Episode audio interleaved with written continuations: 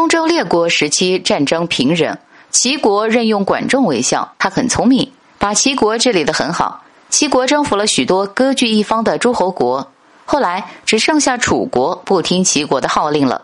齐楚力量相当，齐国要想成为中原霸主，就必须征服楚国，这成了齐国的燃眉之急。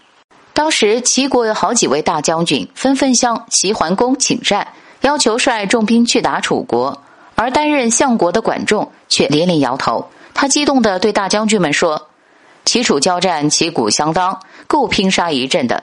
战争还将用完齐国辛辛苦苦积蓄下的粮草。更何况战争打起来，齐楚两国几万生灵将成为尸骨。”大将军们哑口无言，都用探寻的目光注视着曾力挽狂澜、功劳卓著的管仲。管仲却不慌不忙，带领许多人看人练铜去了。一天，管仲派一百多名商人到楚国去购鹿。当时鹿是较稀少的动物，仅楚国才有。但人们只把鹿作为一般的可食动物，用很少的钱就可以买一头。管仲派的商人按管仲的授意，在楚国到处扬言：“齐桓公好鹿，不惜重金。”齐商人开始购鹿，三枚铜币一头。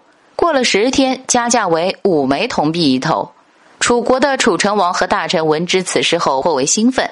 他们认为繁荣昌盛的齐国即将遭殃，因为十年前魏国的国王好贺而国亡了。齐桓公好禄，正是蹈其覆辙。他们在宫殿里大吃大喝，等待齐国大伤元气，他们好坐得天下。管仲却把禄价又提高到四十枚铜币一头。楚人见一头鹿的价钱与千斤粮食相同。便纷纷制作猎具，奔往深山去捕鹿，不再种田。连楚国官兵也陆续将兵器换成猎具，偷偷上山了。一年的时间内，楚地大荒，铜币却堆成了山。楚人想用铜币去买粮食，却无处买。管仲早已发出号令，禁止各诸侯国与楚通商。这么一来，楚军人饥马瘦，大丧战斗力。楚成王无可奈何，忙派大臣求和，同意不再割据一方，欺凌小国，保证接受齐国的号令。